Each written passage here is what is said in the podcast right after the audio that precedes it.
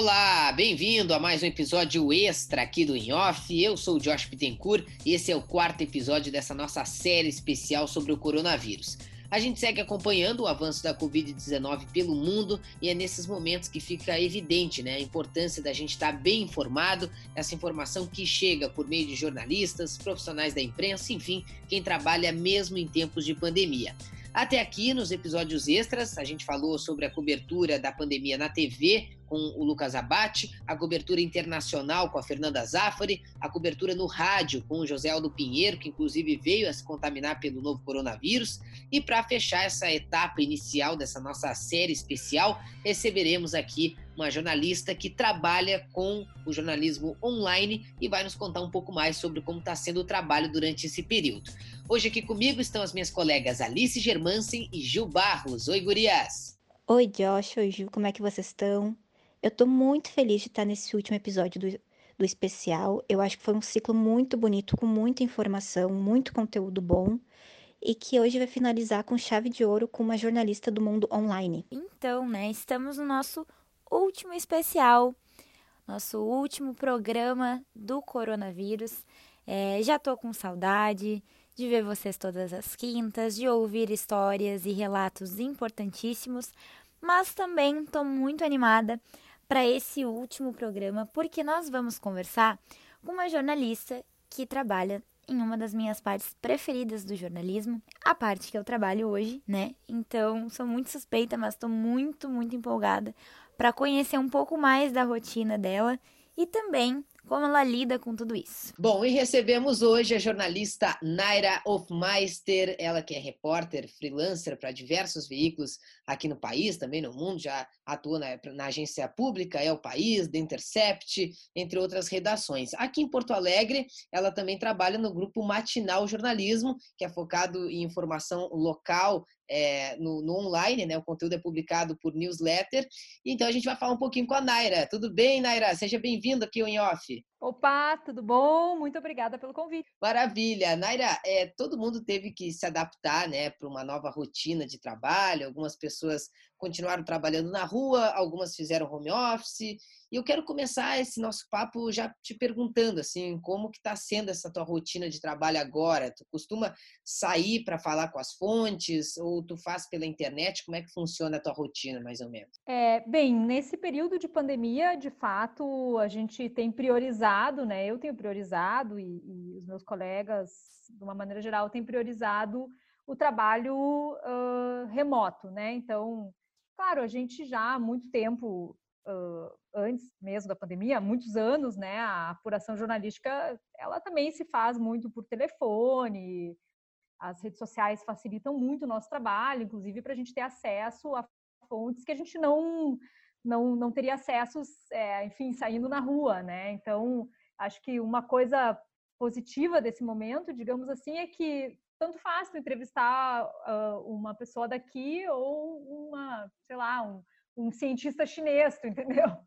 Então, eu acho que o legal é que esse momento nos permite ser mais ousados nesse sentido, né? De, de bolar entrevistas que talvez em outra situação a gente poderia, enfim, ou se intimidar ou achar muito difícil. Enfim, hoje está todo mundo muito mais conectado, mas o trabalho de reportagem, ele também é, é é muito difícil, às vezes, ser feito apenas remotamente, né? Ele, ele demanda também é, sair da rua, especialmente nesse caso, por exemplo, né, do, do Matinal, que tu mencionou, é um grupo de jornalismo local e, e muitas vezes é, é, realmente muito difícil a gente fazer uh, reportagem. A gente, a gente tem tentado também mobilizar as equipes de reportagem através dos, dos meios de comunicação, né? Telefone e, e, internet.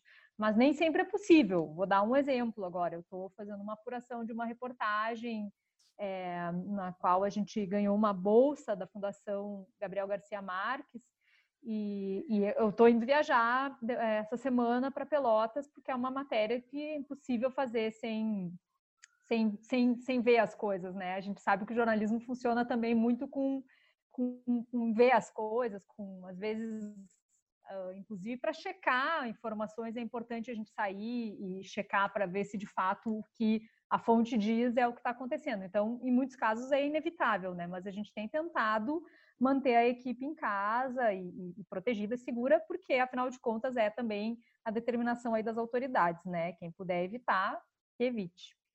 E, e como tu consegue, assim, é, administrar o teu tempo em casa, né? Porque tem uma trajetória como frila, é, então, assim, como tu administrou a partir da, da cobertura da pandemia, porque o fluxo de informações é muito maior, e como tu consegue te desligar do online pro, pro offline, assim, para a vida mesmo? Bom, eu, para mim até foi um negócio legal que aconteceu, Júlia, porque Uh, eu, eu, estabeleci um, um, sistema de trabalho novo para mim, né? Eu tenho um escritório onde eu trabalho, né? Aqui perto da minha casa.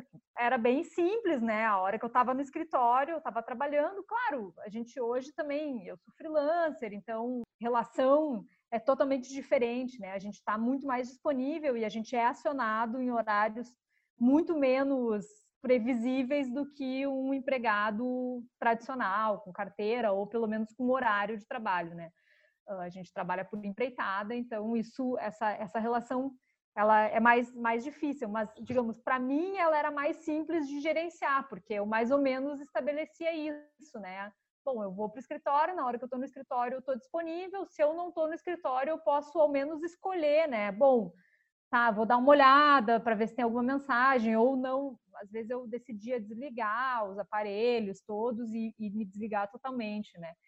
Uh, agora isso está muito mais difícil porque todo mundo está usando os mesmos canais de comunicação. Por exemplo, que eu uso para falar com a minha mãe todos os dias de noite é o mesmo canal de comunicação onde eu recebo demanda de trabalho, né? Então, quando eu acesso para falar com a minha mãe, tá lá uma demanda de trabalho, né? É, mas para mim foi legal porque eu estabeleci, por exemplo, assim, uh, eu estabeleci que da, eu acordo cedo, acordo às sete da manhã, mais ou menos, e das sete e meia às nove eu faço meu chimarrão e eu trabalho uh, sem ligar o WhatsApp, porque essa hora as pessoas não estão demandando, né? Então eu estabeleci isso e aí eu consigo resolver uma porção de coisas que eu tenho pendentes, né? Ou às vezes planejar, por exemplo, tem uma entrevista, então vou planejar uma pauta para entrevista, ou vou ler. É um desafio grande, eu acho, essa cobertura uh, do coronavírus, porque a gente precisou se especializar muito rapidamente num tema científico que é super complexo, né? Então, a gente está tendo que estudar muito mais, né? Então, bom, essa hora é a hora que eu vou ler coisas, que eu vou estudar e tal. Daí, às nove da manhã, eu paro, vou fazer meu café da manhã, daí leio os jornais e tal. E depois o dia vai seguindo, né? Aqui em casa a gente tem feito todas as tarefas domésticas também, então, é, em alguns momentos, por exemplo, depois do café da manhã, ele é um momento meio nebuloso, né? Que faz uma, faz uma entrevista por telefone, vai fazer o feijão que está no fogo, queima o arroz, não sei o que e tal. Mas no mais, assim, isso eu acho que é um, um ganho, por exemplo, para mim, essa descoberta do horário da manhã para ficar desconectada, e eu acho que é uma coisa que depois que terminar essa, esse momento mais drástico aí de isolamento, eu provavelmente vou é, manter isso na minha rotina de trabalho. Gostei da dica. Eu também faço frila, então já, já vou aderir para mim, porque é bem difícil mesmo as pessoas também respeitarem o teu tempo, né? É, eles acham que tu tem que estar sempre online, sempre disponível, então é bem, bem por aí. E como, como tu disse antes que tu tem tem muita informação, hoje em dia a gente recebe muita informação, principalmente com o Covid-19, vocês tiveram que se especializar muito rápido. Como vocês filtram essa, essas informações e como tu, tu lida com elas, assim?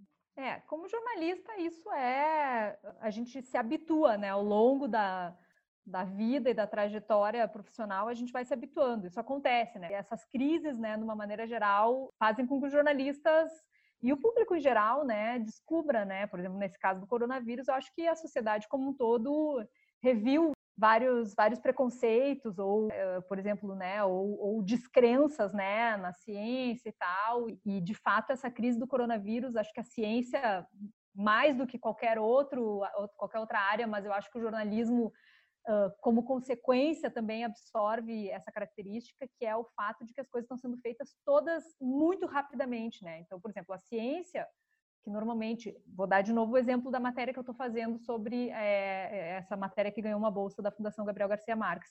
É uma matéria sobre a pesquisa epidemiológica que a Universidade Federal de Pelotas está levando a cabo. É a maior pesquisa do mundo sobre o coronavírus, né?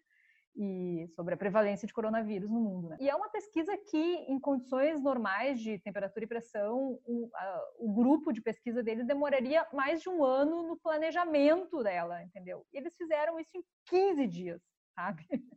Então, assim, quer dizer, assim, eu acho que a, é, a ciência está operando num limite de tempo muito uh, em comum e o jornalismo que já trabalha com essa, né, com, é, digamos, com, com, essa dinâmica temporal muito mais restrita, né, a gente tem que estar tá sempre em cima do lance.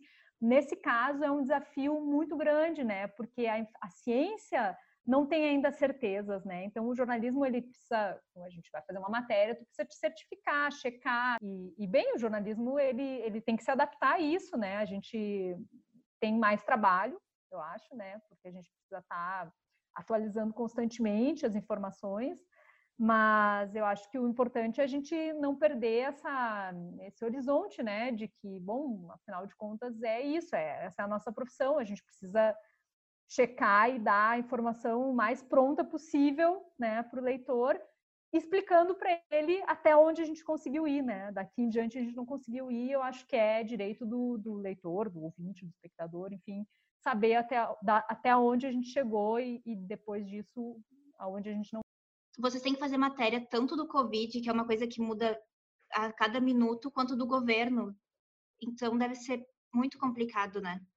É, é, o governo federal, na verdade, antes mesmo da crise do coronavírus, ele já era uma montanha russa de informações, né? eu faço um dos trabalhos que eu tenho é o trabalho de ser correspondente no Brasil de uma rádio uruguaia chamada Oceano FM. E, e enfim, eu entro cada 15 dias mais ou menos no ar. é muito engraçado isso, assim, porque é, às vezes eu estou no meio, eu preparo o comentário, estou no meio do comentário e alguém faz uma, uma provocação. Eles são super atentos ao noticiário brasileiro, né, no Uruguai. É, e alguém faz uma provocação sobre um fato que tinha acontecido assim, e aí eu vou retroagir. Vou dar um exemplo bem concreto dessa semana, né? Eu fui falar justamente sobre é, a, a, enfim, o coronavírus, como estava se vivendo o coronavírus no Brasil e tal. E, e, e, claro, e a influência política, né? A gente está vivendo uma crise política junto com essa crise sanitária. E, e, mencionei a, aquela reunião, teve o vídeo divulgado é, do, de, dentro daquele processo lá que o Sérgio Moro denunciou, né? E, e, fui comentar isso como assim, bah, esse foi o fato do dia, né? E depois eu me lembrei, pô, na verdade o fato daquele dia tinha sido uma carta do general Heleno dizendo que o eventual recolhimento do, do, celular do presidente podia ter consequências muito graves para a República e tal, um tom meio que várias, vários analistas interpretaram como um tom ameaçador e tal, um pouco golpista, né? E, e então fiquei pensando, pô, eu, no fim eu me esqueci de comentar isso na rádio porque eu estava, né, quer dizer assim, o, o volume de, de notícias e de situações que esse governo gera, e isso antes do coronavírus já era assim, né? Então acho que o jornalismo ele está vivendo é, um desafio grande há tempo já no Brasil, né? De dar conta de noticiar a realidade, uh, sinalizando para as pessoas o que, que é importante que elas não esqueçam, que elas não apaguem, né? É, eu acho que é um desafio. Não sei se a gente está conseguindo fazer isso adequadamente. Acho que o jornalismo do Brasil está desempenhando um papel super importante, acho que a gente está fazendo bom jornalismo, mas eu tenho um pouco de dúvida também sobre se a gente está conseguindo organizar as informações para nós e para o público, né? Assim, uh, enfim, talvez a gente não consiga fazer isso, né? Talvez seja esperar demais que a gente consiga organizar tudo isso. É, é, Naira, eu quero te perguntar a respeito da demanda é, do, das matérias, enfim, nesse momento de pandemia, tu percebe um aumento na demanda de, de trabalho e de pautas, enfim, por causa do coronavírus? Muito. É, acho que tem duas coisas, né? Uma é isso, assim, a gente claramente existe uma demanda, inclusive do, da, do, do, público, assim, né? As pessoas têm interesse em saber E, e, e, então existe uma demanda sim por mais notícias, né? E eu acho que tem, falando assim do lado de cá, né, do lado do jornalista, eu acho que tem uma, uma ansiedade, uma angústia muito grande porque é uma crise sanitária, então a gente está lidando com a vida das pessoas, né? Então acho que nós jornalistas também estamos muito, por um lado, motivados, mas por outro lado, assim, uh, angustiados, né, por dar conta de tanta informação, porque é uma informação que impacta diretamente na vida das pessoas, né? Então é uma responsabilidade muito grande e uma sensação de que tu precisa fazer mais porque afinal de contas é uma emergência, né? Enfim, por um lado é legal porque a gente se motiva a, a, buscar mais informação, a gente se motiva a, enfim, a dar um gás a mais, né? Porque é uma questão urgente, mas também acho que é uma questão que a gente precisa tomar cuidado para não ultrapassar os nossos próprios limites, né, assim, de, de, capacidade mesmo, né, de cobertura, né, é difícil para um jornalista uma situação como essa, porque a, a, vontade da gente é fazer tudo, né, não, não parar, não dormir, não comer? E, enfim, não dá, né? Se a gente fizer isso, vai dar um problema. Sem dúvida, sem dúvida. Naira, quero agradecer a tua participação aqui no IOF. Foi muito bom, assim, é, ver esse outro lado, né, da, da, da notícia de uma jornalista que que é atuante é, em matérias mais aprofundadas e até mesmo cobre aqui é, matérias do Brasil, mas baseada em Porto Alegre, o que é muito interessante, né? Então foi muito bom, quero agradecer pela tua disponibilidade aqui no programa. Eu que agradeço, gente. Estou à disposição aí para qualquer outro esclarecimento. Muito obrigada. Muito obrigada, viu? Foi muito bom. Obrigada pelo papo. Muito bem, esse foi o nosso quarto episódio dessa série especial aqui do Inhoff, trazendo os jornalistas que estão fazendo a cobertura do novo coronavírus. Muito bacana ouvir o relato desses profissionais, nos contando um pouco mais sobre os bastidores desse momento, dessa cobertura, que certamente ficará para a história. Seguimos com os episódios novos às segundas-feiras, sempre com temas diferentes, e claro que você pode conferir tudo que rola no nosso programa no nosso Instagram, que é o em.offcast. Valeu, gente!